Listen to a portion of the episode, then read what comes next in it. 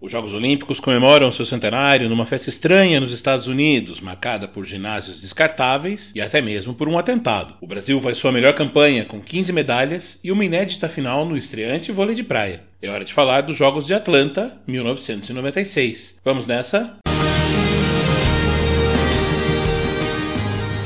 Começa agora o Olympicast, o seu podcast sobre esportes olímpicos.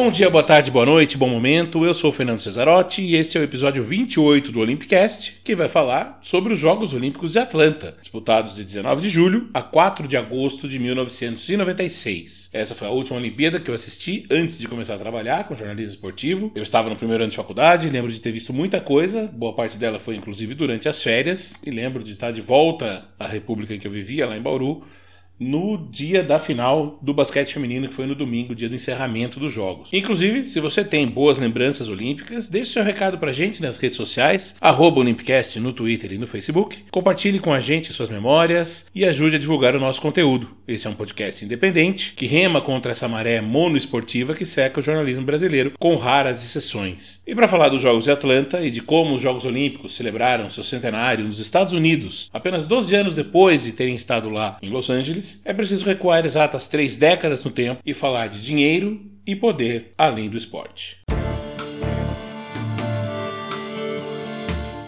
A escolha em 1990, o mundo se preparava para escolher a sede dos Jogos do Centenário do Movimento Olímpico Moderno. E por causa da data redonda, o favoritismo, pelo menos entre quem acompanhava a disputa de longe, recaía todo sobre a campanha de Atenas, sede da primeira edição dos Jogos da Era Moderna, em 1896. Nos bastidores, porém, os delegados diziam que a candidatura grega era muito ruim, baseada muito mais no nome e na tradição do que em um planejamento realmente eficiente. Melbourne, na Austrália, e Toronto, no Canadá, tinham reputação bem melhor. Manchester, no Reino Unido, e Belgrado, capital da ainda Iugoslávia, corriam por fora, enquanto Atlanta, que havia vencido a corrida interna estadunidense contra Minneapolis, São Francisco e Nashville, trazia um caderno de encargos bem caprichado, o lobby de políticos norte-americanos e a força econômica da Coca-Cola, patrocinadora dos Jogos já havia algum tempo e que até hoje tem a sua sede mundial na cidade.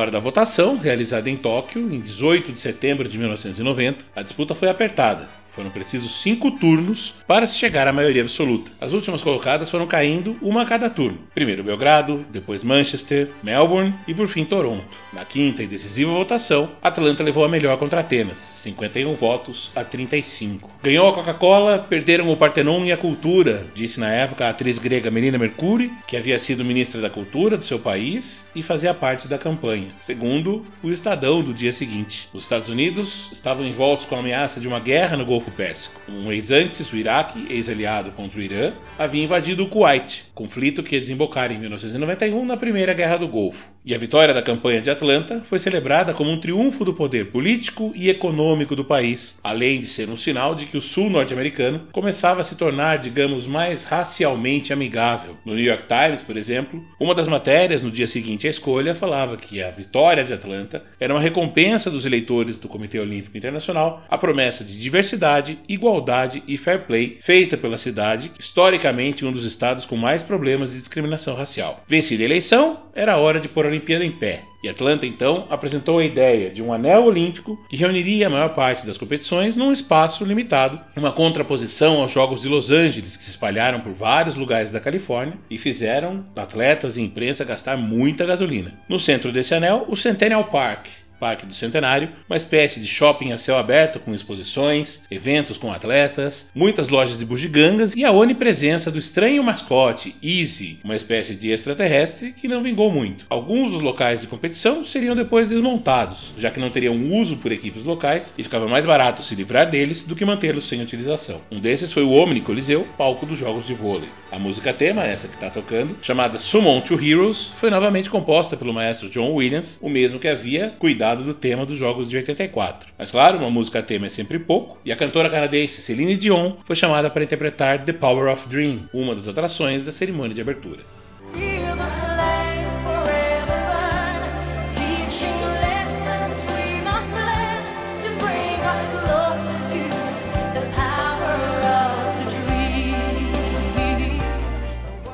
Auge da cerimônia, no entanto, foi o acendimento da pira olímpica, que ficou a cargo do ex-lutador Muhammad Ali, o mesmo que fora campeão dos pesados em Roma em 1960, ainda como Cassius Clay, e que depois atirou sua medalha no Rio após ser vítima de atos racistas. Foi uma cena emocionante e ao mesmo tempo um pouco triste, pois Ali expôs ao mundo toda a sua fragilidade, com o mal de Parkinson em estado avançado, tremendo bastante até conseguir acender a pira. O New York Times, no dia seguinte, estampou Ali na capa com a manchete: Os jogos começam entre a pompa e a ansiedade. A ansiedade ou medo se devia à queda de um avião da companhia TWA ocorrida na quarta-feira anterior, dia 17, logo depois de deixar o aeroporto de Nova York com destino a Paris. Logo apareceram suspeitas de um ato terrorista, o que depois foi afastado, mas o medo de atentados se justificou. No sábado 27 de julho, depois de uma semana de competições, uma bomba caseira feita com pedaços de cano explodiu dentro do Centennial Park, matando duas pessoas: uma mulher atingida por estilhaços e o cinegrafista de uma TV da Turquia que sofreu um infarte fulminante enquanto corria até o local do atentado. Não deixa de ser uma ironia horrorosa que uma das atrações daquela noite no parque era o show de uma banda chamada Jack Mack and the Heart Attack. Outras 111 pessoas ficaram feridas, e o responsável, um supremacista branco, faria outros três atentados no sul dos Estados Unidos até 1998. Só seria preso em 2003 e em 2005 foi condenado à prisão perpétua. O nome dele a gente não vai citar por ser desnecessário fazer propaganda desse tipo de atos. As competições continuaram normalmente. Os esportes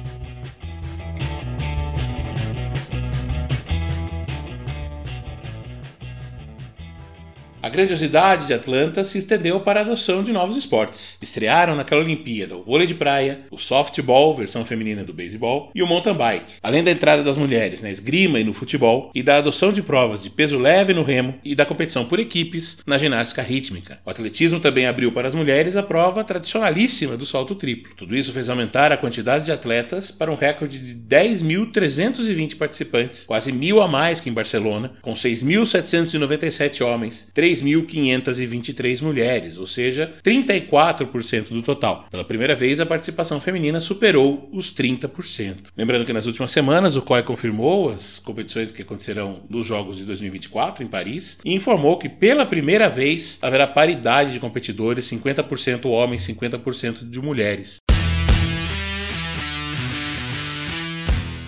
Quadro de medalhas.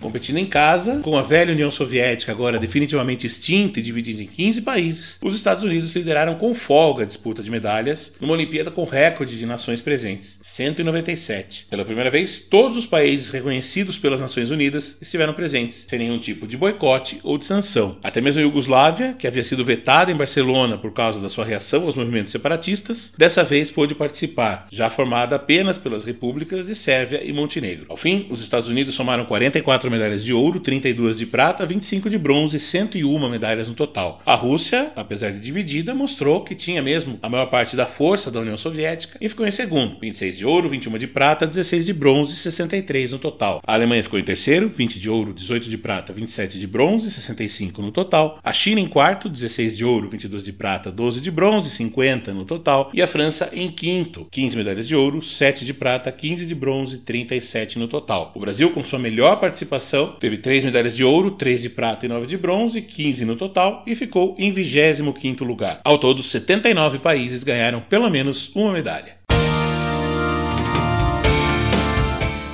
A Fera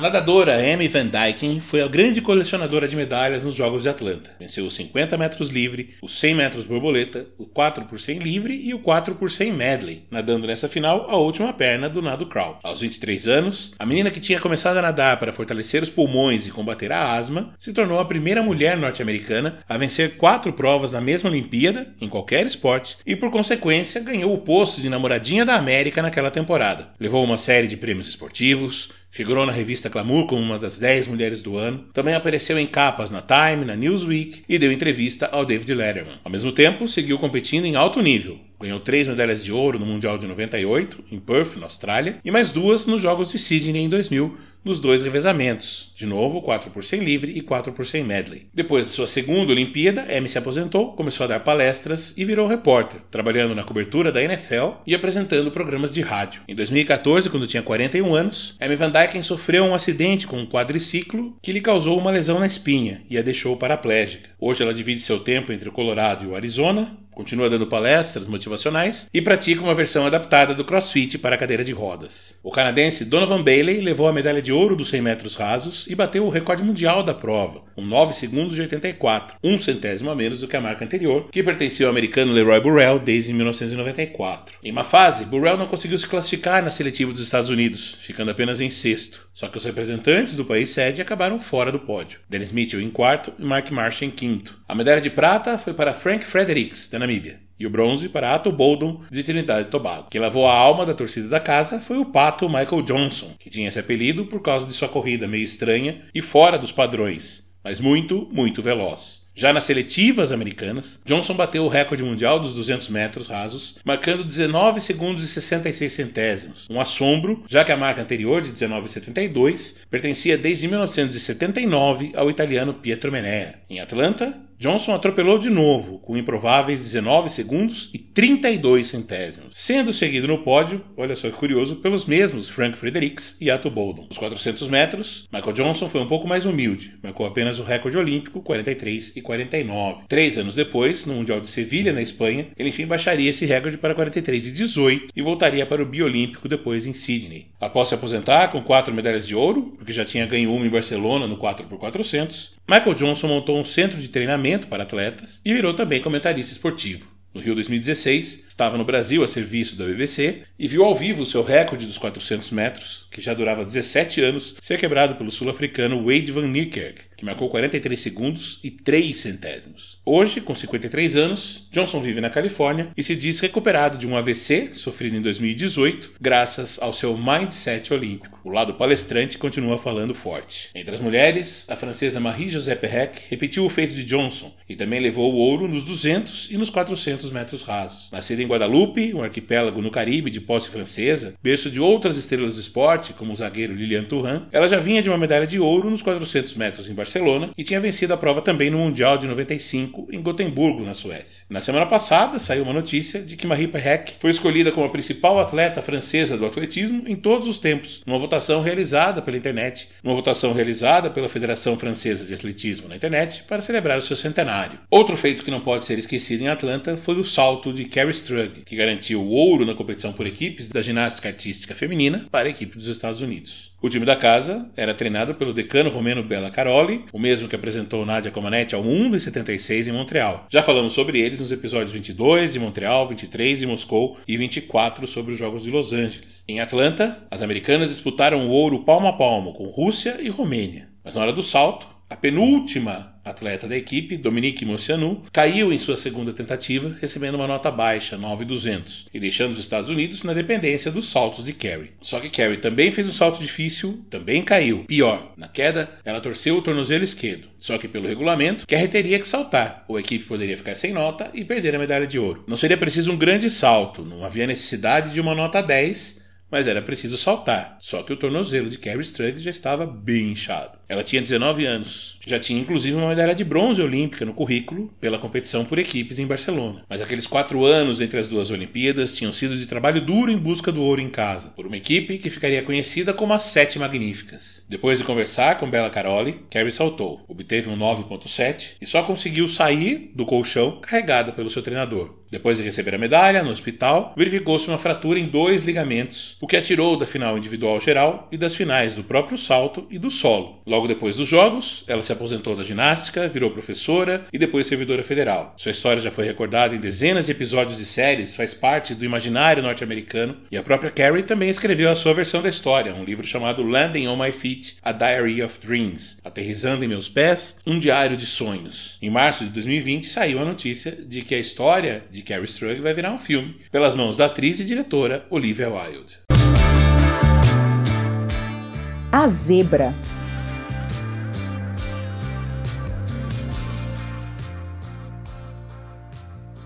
Dá para chamar um tetracampeão olímpico de zebra? De fato, talvez seja exagerado dizer que Carl Lewis era uma zebra. Afinal, ele já tinha oito medalhas de ouro olímpicas no currículo. Mas o fato é que na final do salto em distância na Atlanta, todas as apostas estavam em Mike Powell, recordista mundial, também norte-americano, e que já tinha decepcionado em Barcelona. Só para fazer uma retrospectiva, Powell bateu o recorde mundial do salto de distância, 8,95, no Mundial de Tóquio, em 1991, superando os 8,90 marcados por Bob Beamon na histórica Olimpíada do México em 68. Mas lá na Espanha, Carl Lewis levou a melhor e ficou com o ouro por 3 centímetros, 8,67 a 8,64, faturando o tricampeonato da prova. Nesse intervalo, Powell ganhou mais um Mundial, em Stuttgart 93, e foi bronze em Gotemburgo em 95, vitória do cubano Ivan Pedroso. Carl por sua vez, já tinha 35 anos, já tinha reduzido muito do seu esforço e do seu ritmo de competições, e na seletiva americana para os Jogos de Atlanta disputou só mesmo salto em distância, ficando com a terceira e última vaga atrás de Mark Powell e de Joe Green. Mas na famosa hora de botar as garrafas vazias para vender na hora da final, Lewis sobrou. Marcou 8,50 no seu terceiro salto. O melhor de Powell tinha sido o segundo, 8,17. Ivan Pedroso, contundido, foi eliminado após os três primeiros saltos, com apenas 7 metros 75 centímetros e o décimo segundo lugar.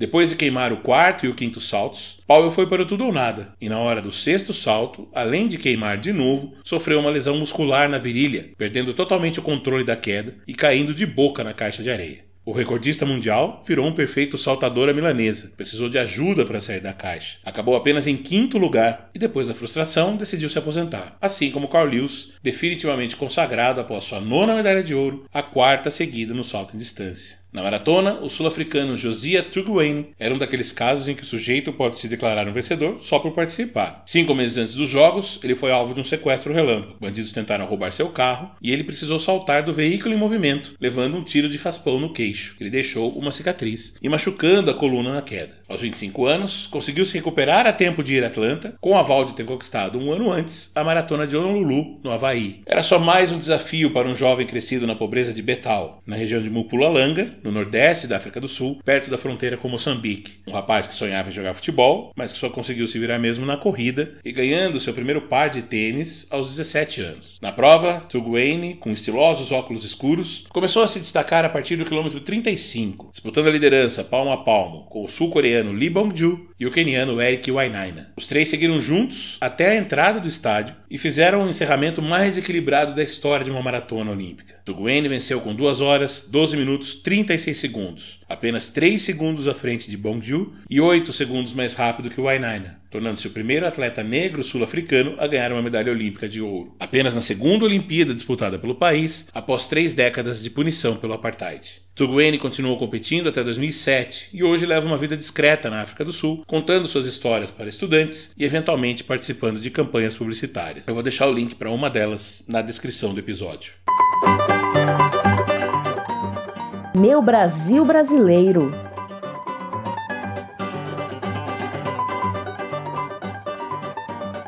O Brasil levou a Atlanta sua maior delegação, 225 atletas, sendo 159 homens e 66 mulheres. Como a gente disse, o país bateu duplamente seu recorde de medalhas numa só edição olímpica. Pela primeira vez alcançou dois dígitos de medalhas, chegando a 15, superando o recorde de 8, que era de Los Angeles, e conseguiu pela primeira vez três de ouro, superando as duas conquistadas em Moscou em 1980, as duas na vela. A vela, inclusive, que colaborou. Foi nas águas da Baía de Savannah, cidade na costa da Geórgia, cerca de 400 quilômetros de Atlanta, que saíram duas das medalhas de ouro, com Robert Scheid na classe laser e a dupla Torben Grael e Marcelo Ferreira na Star. A vela ainda rendeu mais uma medalha de bronze, com Lars Grael e Kiko Pelicano. Também da água, mas da água da piscina da Georgia Tech Aquatic Center, saíram outras três medalhas na natação. Inclusive a primeira e uma das mais surpreendentes, a prata de Gustavo Borges nos 200 metros livre. Surpresa porque Gustavo sempre foi mais velocista do que um atleta de resistência, sendo que antes da Olimpíada ele não estava nem entre os 20 melhores nadadores da distância no ano. Fez o sétimo tempo na Dona Raia 1 e conseguiu uma medalha surpreendente. Dias depois, Gustavo seria bronze nos 100 metros livre e no último dia de provas, Fernando Scherer do Xuxa ganharia também o bronze nos 50 metros livre. No caso de Xuxa, uma batalha e tanto. Naquele tempo, só tinha eliminatórias e finais. Os oito melhores tempos iam disputar a final, então você tinha que arrebentar já na eliminatória, mesmo nas provas de distância curta, que hoje contam com três fases. E na soma dos tempos, o Xuxa ficou em sétimo, empatado com outros dois atletas, o venezuelano Francisco Sanches e o alemão Bentes Zikarski. Como não cabem nove na piscina, os três precisaram disputar um desempate. Os dois sul-americanos chegaram na frente e avançaram para a final, e Xuxa conseguiu sua sonhada medalha, com um novo recorde sul-americano, 22 segundos e 29 centésimos. Curiosamente, tanto no 50 quanto no 100, essas provas em que os brasileiros ficaram com o bronze, o ouro foi para o astro russo Alexander Popov e a prata para o nadador preferido da casa, o Gary Hall Jr. Olha o que significa essa emoção, principalmente para a sua geração que tanto batalhou para chegar a esse momento.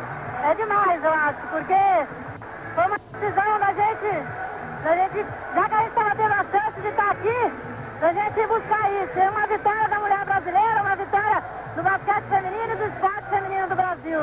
Sabe, eu acho que essa geração merecia. Primeiro foi o Mundial, agora a gente está tendo oportunidade aí disputar uma medalha de ouro e a gente vai partir pra cima. Mais uma prata veio no basquete feminino, com o encantador time de Hortência, Paula e Janete, que vinha credenciado pelo título mundial conquistado em 1994 na Austrália. O Brasil venceu sete jogos sem muita dificuldade até chegar à decisão com os Estados Unidos. Esse áudio que a gente escutou foi uma entrevista da Paula para a TV Bandeirantes, logo após a vitória sobre a Ucrânia por 81 a 60 nas semifinais. Um jogo tão tranquilo que ela e Hortência passaram os últimos 3, 4 minutos no banco. Na hora da decisão, porém, os Estados Unidos vieram com tudo. As norte-americanas estavam com o Brasil engasgado desde a semifinal do Mundial em 94 e, obviamente, não iam deixar barato em casa. O jogo acabou 111 a 87 para os Estados Unidos e ao Brasil restou celebrar o seu melhor resultado numa Olimpíada. Vai a Rússia para o saque.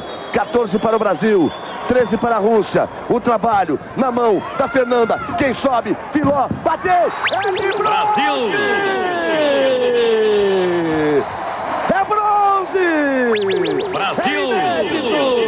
É a primeira medalha do voleibol feminino nas Olimpíadas. Essa foi outra medalha importante o bronze do vôlei feminino, conquistado após a vitória por 3 a 2 sobre a Rússia. Esse ponto de ataque da Filó definiu a vitória por 15 a 13 no tie-break, na última Olimpíada em que o vôlei foi disputado na regra antiga da vantagem. Né? Então, o tie-break era o único set em que não tinha vantagem, que todos os pontos valiam, como depois ficou convencionado a partir de 1999 e das Olimpíadas de Sydney. A alegria do Galvão, que a gente escutou, é na verdade uma consolação para um time que sonhava com o ouro, que tinha bola para ganhar a medalha de ouro, mas parou diante de Cuba numa semifinal final histórica tão importante e tão marcante que virou até um documentário chamado Pátria, produzido pela ESPN. Esse filme tem mais ou menos meia hora de duração, o link está na descrição do episódio. Ele conta pela voz de brasileiras e cubanas que as duas seleções até tinham um bom relacionamento antes, mas que essa realidade começou a mudar em 1994, com o título do Brasil em cima de Cuba no Grand Prix disputado no Oriente. Isso foi em setembro. Um mês depois, em outubro, as cubanas vieram para o Brasil e detonaram a seleção treinada por Bernardinho na final do Mundial disputada no ginásio de Ibirapuera. Essa final foi um passeio, 3 a 0, parciais de 15-2, 15-10 e 15-5. Alimentada em novos confrontos nos anos seguintes, a rivalidade viu as duas equipes se enfrentarem na primeira fase, e o Brasil venceu fácil, 15-11, 15-10, 15-4.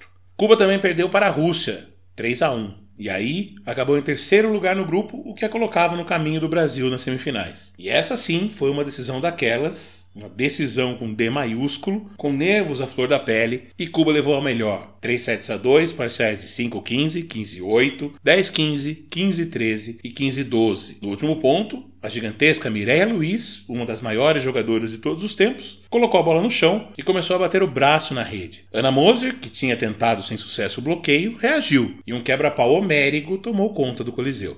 E ali acabou, né? Pá, acabou. E elas continuavam gritando. E eu vi assim a Regla Bel na frente. E ela continuava gritando ali na rede, né? Eu disse, não, agora chega. Já foi até agora, chega. Vocês já ganharam, chega. Eu puxei a camisa da, da, da, da Bel e, e, pedi respeito. Aí eu não via nada, eu não sabia o que estava acontecendo. Eu só estava ali falando, né?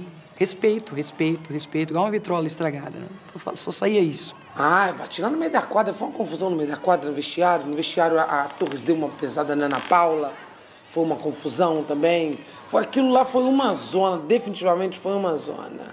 Eu apanhei muito, gente. Eu, é difícil falar isso, mas eu apanhei muito quando estava indo para o vestiário. Eram duas enormes e eu sozinha.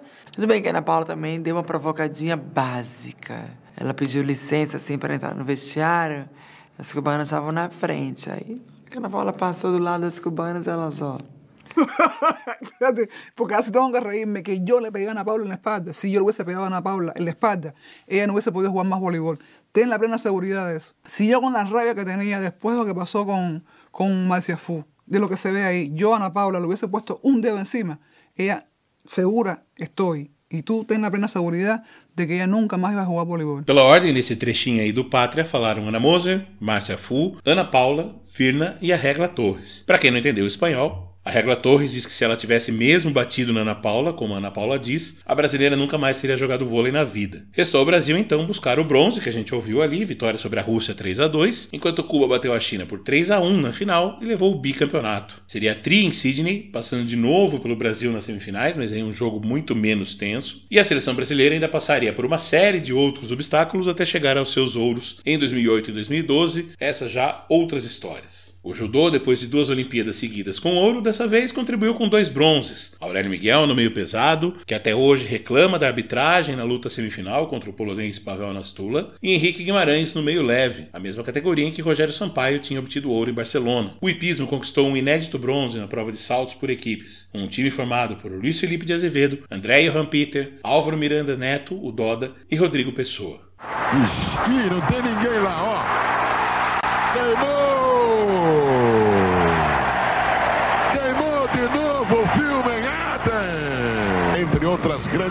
que serão dadas por Boris Casoy. Não, não, não, não, não! Não acredito! Eu não acredito! Não acredito! Já estávamos faltando 20 segundos e o Canu. Que coisa feia! Está valendo, vamos para a prorrogação. Como eu já expliquei, não preciso falar de novo.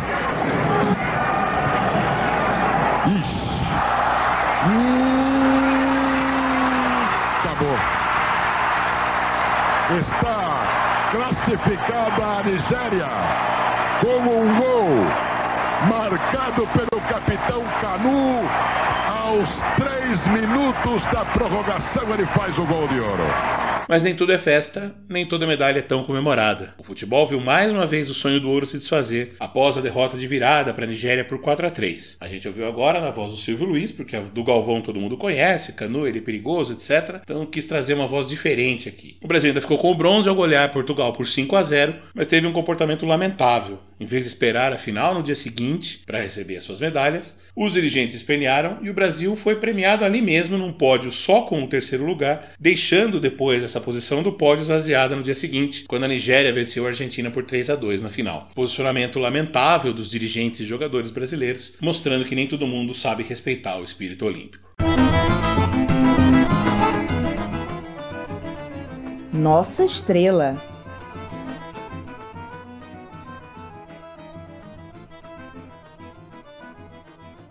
Falei até agora das nove medalhas de bronze, duas de prata e duas de ouro. Falta uma de ouro e uma de prata, que saíram no mesmo dia, na histórica decisão do vôlei de praia feminino, que garantiu as duas primeiras medalhas para as mulheres na história do Brasil nos Jogos Olímpicos. Lembrando que essas citadas já finais do basquete e do vôlei foram no final. Essa aqui, essas medalhas, foram entregues no dia 27 de julho, ainda durante a primeira semana de Jogos. O Brasil foi, ao lado dos Estados Unidos, um dos berços do vôlei de praia. O esporte se desenvolveu de forma simultânea aqui, principalmente nas areias de Copacabana e Ipanema, na zona sul do Rio, e lá nos Estados Unidos, na Califórnia. Mas lá a coisa logo virou profissional, enquanto aqui era mais um passatempo, que aos poucos começou a virar negócio. Tanto que as primeiras estrelas brasileiras do vôlei de praia eram ex-jogadores da quadra. Foi o que aconteceu com Jaqueline Silva, uma das estrelas da ascendente seleção feminina, que tinha ficado em sétimo lugar em Moscou e em Los Angeles. Em 1986, pouco antes do Mundial que seria disputado na Tchecoslováquia, Jaqueline se desentendeu com dirigentes da CBV e foi cortada da seleção. Voltando para o Brasil,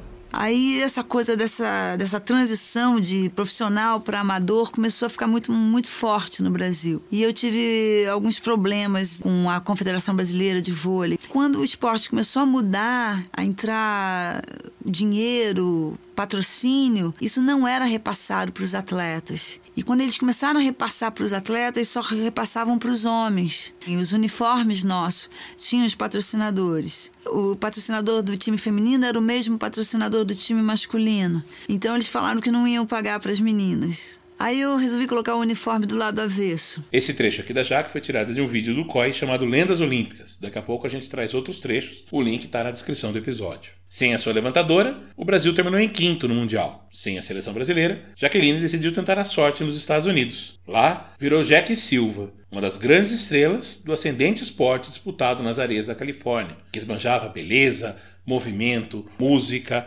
barulho, né, tudo aquilo que atrai o público jovem. Em 1993, com um circuito profissional já definido reunindo atletas de vários países, o vôlei de praia foi então aceito como um esporte olímpico a partir de Atlanta. Jack primeiro ignorou, mas depois, convencida por seu técnico e por amigos lá nos Estados Unidos, resolveu voltar ao Brasil para buscar uma dupla. Encontrou Sandra Pires, então com 21 anos e desde os 19 disposta a seguir carreira na praia. Quando o voleibol de praia, eles começaram a pensar no vôlei se tornar um esporte olímpico, eu não queria. Para mim, era como se o Brasil eu tivesse fechado as portas. Então a Jaque apareceu em 1994. Minha vida quando já era uma jogadora experiente, renomada, já era rainha da praia nos Estados Unidos. A Sandra, que era uma jogadora jovem, com muita energia, ainda muito verde, mas era uma jogadora com potencial físico muito bom. E ela me ligou, falou: Você não quer bater uma bola? Eu falei: Ah, lógico.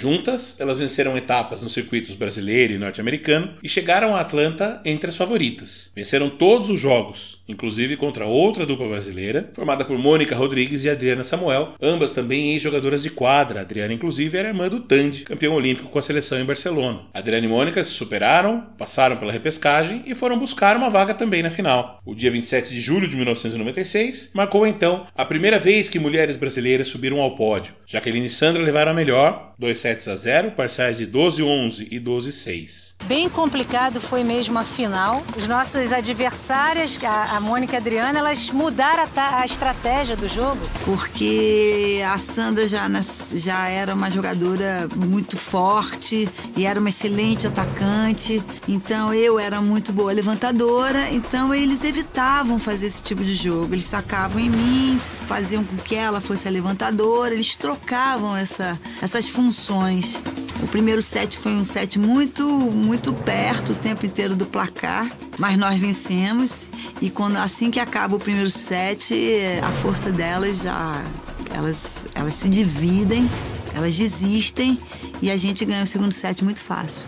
Eu jamais poderia imaginar que o último ponto do jogo fosse ser daquela forma. Quando o juiz apita, porque é uma falta, quase que eu pedi para voltar o saque. Eu não queria que tivesse acabado daquela forma. Eu tinha, você fica achando que tinha que ter um glamour, né? Mas não. A dupla durou mais um ano, a tempo de ganhar mais um título mundial. Então, perto dos 40 anos, Jack decidiu se aposentar. Hoje divide seu tempo entre uma empresa de marketing esportivo e uma ONG que atende jovens estudantes no Rio. Sandra, por sua vez, foi jogar com Adriana e juntas elas foram bronze em Sydney. Em Atenas, ao lado de Ana Paula, ela ficou com o quinto lugar. Depois de se aposentar, trabalha com palestras e também como comentarista. Na memória.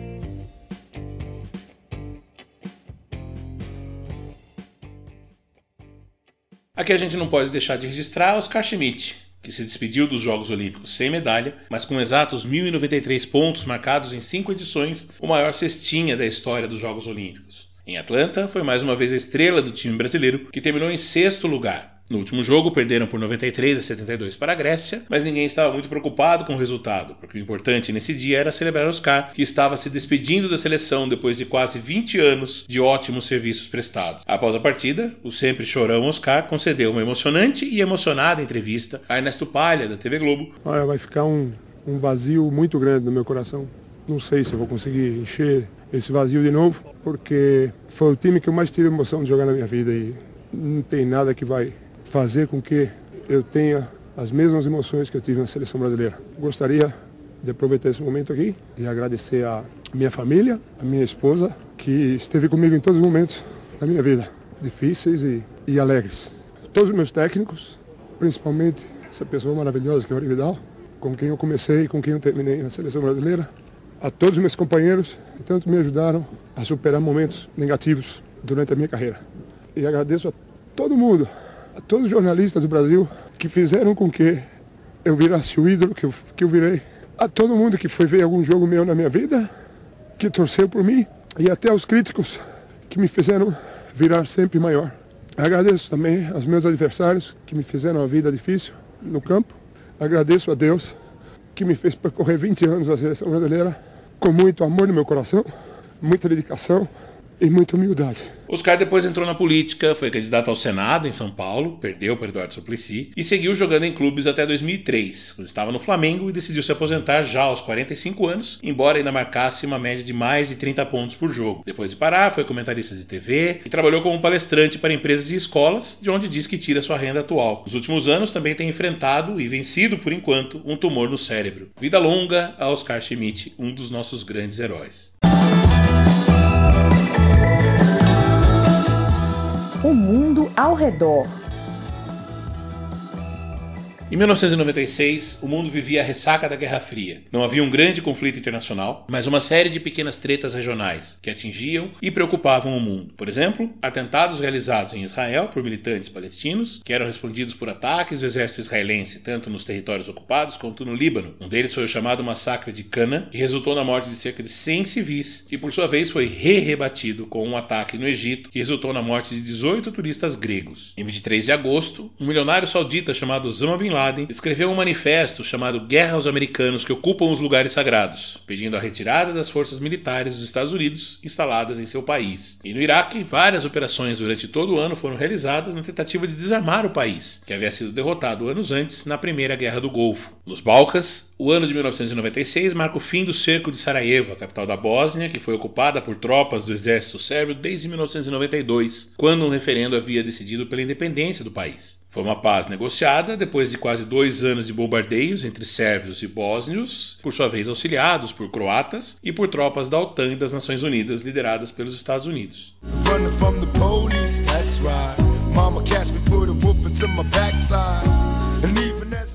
Em 7 de setembro, o rapper Tupac Shakur, um dos maiores astros da música naquele momento, foi baleado dentro do seu carro em Las Vegas. Levou quatro tiros, foi internado e não resistiu, morrendo seis dias depois, um caso até hoje nunca resolvido. No ano anterior, Tupac tinha cumprido 10 meses de cadeia por assédio sexual. Também era acusado de envolvimento em tentativas de assassinato de policiais. Ele tinha 25 anos e a gente está ouvindo Dear Mama, um dos seus últimos sucessos. Dear Mama.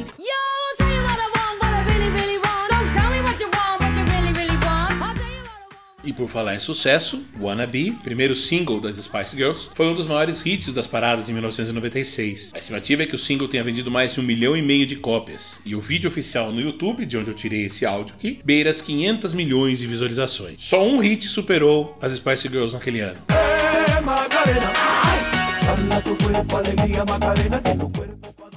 Trio espanhol Los Del Rio e sua inesquecível Macarena, um sucesso escrito em 92, mas que bombou inclusive nas arenas de Atlanta, principalmente no vôlei de praia, e ganhou dezenas de remixes e novos lançamentos e novas versões. Essa aí que a gente está ouvindo, chamada de Bayside Boys Remix, ficou 14 semanas em primeiro lugar na parada da Billboard e terminou o ano como primeira colocada na lista da principal revista do mercado musical americano. Aqui no Brasil, vivíamos tempos de bonança econômica, ainda no embalo do sucesso inicial do Plano Real, iniciado em 1994, que havia conseguido reduzir a inflação, ajudar a eleger o presidente Fernando Henrique Cardoso e mantinha então a paridade, saudosa paridade de um dólar para um real, o que era muito comemorado pelos consumidores, mas visto como péssimo por exportadores e por alguns economistas que consideravam esse câmbio irreal. Na crista dessa popularidade, a FHC conseguiu aprovar o que queria. Naquele ano, preparava o terreno para ações que seriam consolidadas nos anos seguintes, como a privatização da Vale e do sistema Telebrás, a quebra do monopólio estatal para a exploração de petróleo e a emenda que permitia a reeleição na eleição para presidente. Também nas questões políticas, em 23 de junho daquele ano, o tesoureiro do ex-presidente Fernando Collor, Paulo César Farias, o PC, foi encontrado morto em sua casa ao lado da namorada Suzana Marcolino outro crime que até hoje não foi totalmente esclarecido.